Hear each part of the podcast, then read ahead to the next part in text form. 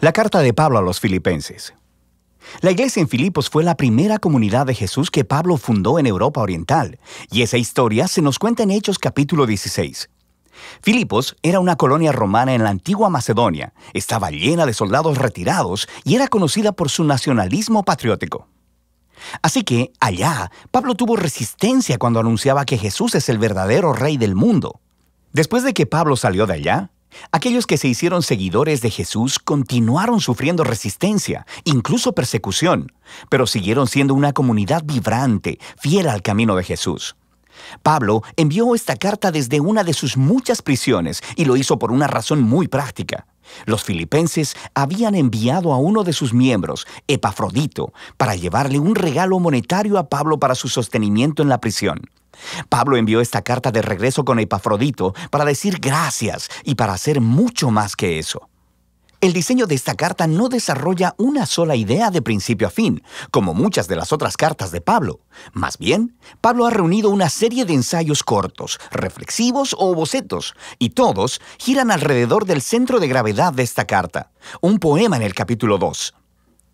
Este recuenta artísticamente la historia de la encarnación del Mesías, su vida, muerte, resurrección y exaltación. Luego, en cada uno de los bocetos, Pablo tomará palabras o ideas claves de ese poema para mostrar que el vivir como cristiano significa ver tu propia historia como una expresión viva de la historia de Jesús. Así que Pablo inicia la carta con una oración de acción de gracias y agradece a Dios por la generosidad de los filipenses por su fidelidad y expresa su confianza de que la obra transformadora que Dios ha empezado en ellos continuará mostrándose en más de esas hermosas expresiones de fidelidad y amor. Y Pablo luego se enfoca en la preocupación más obvia de ellos en ese momento, que es su condición en la prisión. Estar en una prisión romana no era algo fácil, pero paradójicamente había resultado en algo bueno para extender las buenas nuevas acerca de Jesús. Todos los guardias romanos, los administradores, todos saben que Pablo está en prisión por anunciar a Jesús como el Señor resucitado. Y su aprisionamiento ha inspirado confianza en otros cristianos para hablar de Jesús más abiertamente. Y Pablo es optimista de que será liberado de la prisión pero es posible que sea ejecutado. Y mientras reflexiona en esto, dice que realmente no sería tan malo, porque para mí, dice Pablo, vivir es el Mesías y morir es ganancia. Para Pablo, su vida en el presente y en el futuro es definida por la vida y el amor de Jesús por él. Así que si es ejecutado, eso quiere decir que estará con Jesús, lo que sería grandioso para él. Y si es liberado, significa que puede seguir trabajando para empezar más comunidades de Jesús, lo que sería mejor para las demás personas. Y esto es lo que él espera que suceda. Y nota cómo funciona este flujo de pensamiento.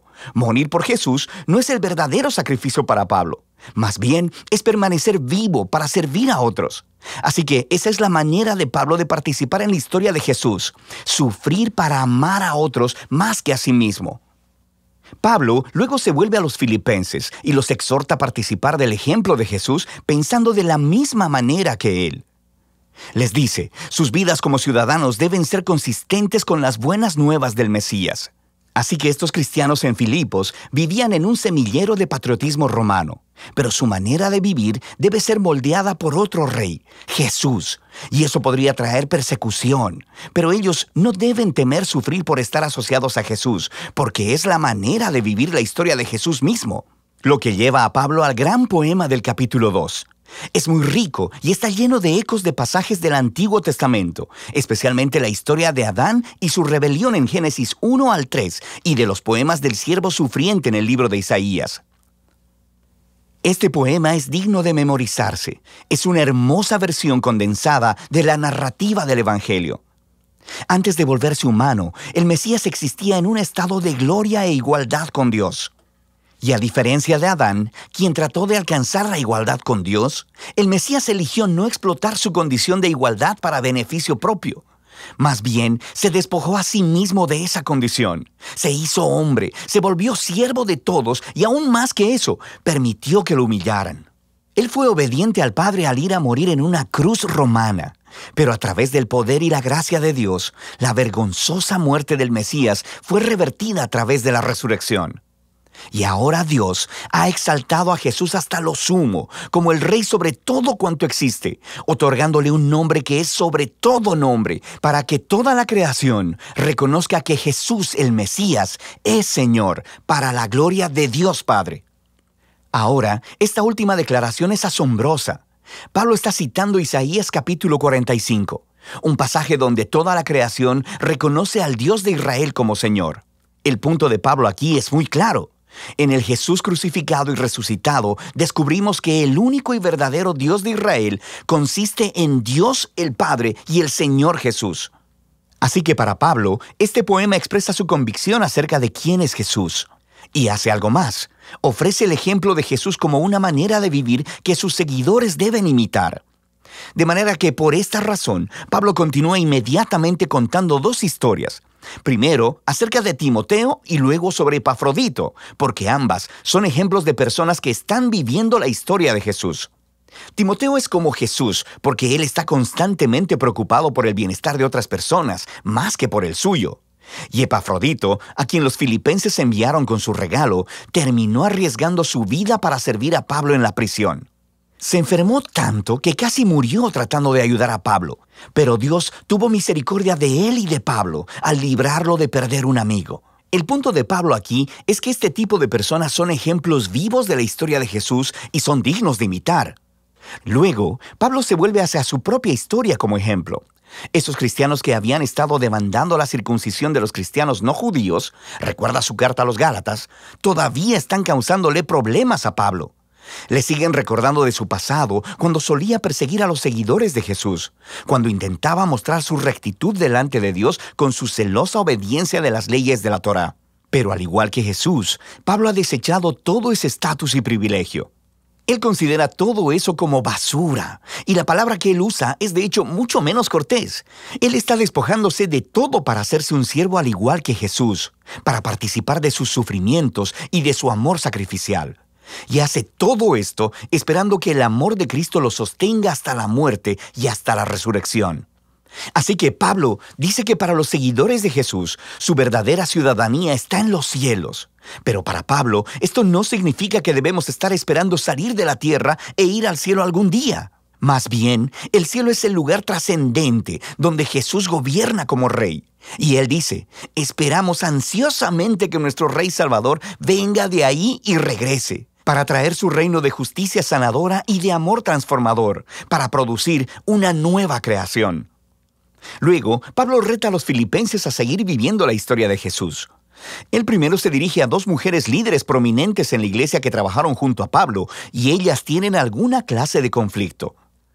Así que Pablo les ruega que sigan el ejemplo de humildad de Jesús, que se reconcilien y sean unificadas. Pablo luego exhorta a los filipenses a no rendirse al temor, sino que a pesar de la persecución expresen todas sus emociones y necesidades a Dios, quien les dará paz. Y esa paz, dice Pablo, viene al enfocar sus pensamientos en lo que es bueno, verdadero y amable. Siempre hay algo por lo que podrías quejarte, pero un seguidor de Jesús sabe que todo en la vida es un regalo y podemos elegir ver la belleza y la gracia en cualquier circunstancia de la vida lo que lleva a Pablo a su conclusión. Él agradece una vez más por el regalo sacrificial de los filipenses y quiere que sepan que sus prisiones, sus tiempos de pobreza, no son verdaderas dificultades para él. De hecho, se convirtieron en sus mejores maestros, mostrándole que no importan sus circunstancias. Él ha aprendido el secreto del contentamiento, la simple dependencia en aquel que lo fortalece.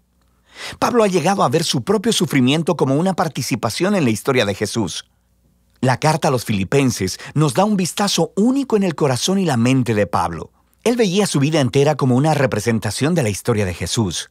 Y en esta carta puedes sentir su conexión cercana con Jesús, su conciencia de que el amor y la presencia de Jesús están más cercanos a Él que su propia piel, y que eso es lo que le da esperanza y humildad en sus horas más oscuras. Así que Pablo nos muestra que conocer a Jesús es siempre un encuentro personal y transformador, y que esa es la clase de Jesús al que Pablo invita a los demás a seguir. Y de eso se trata la carta de Pablo a los filipenses.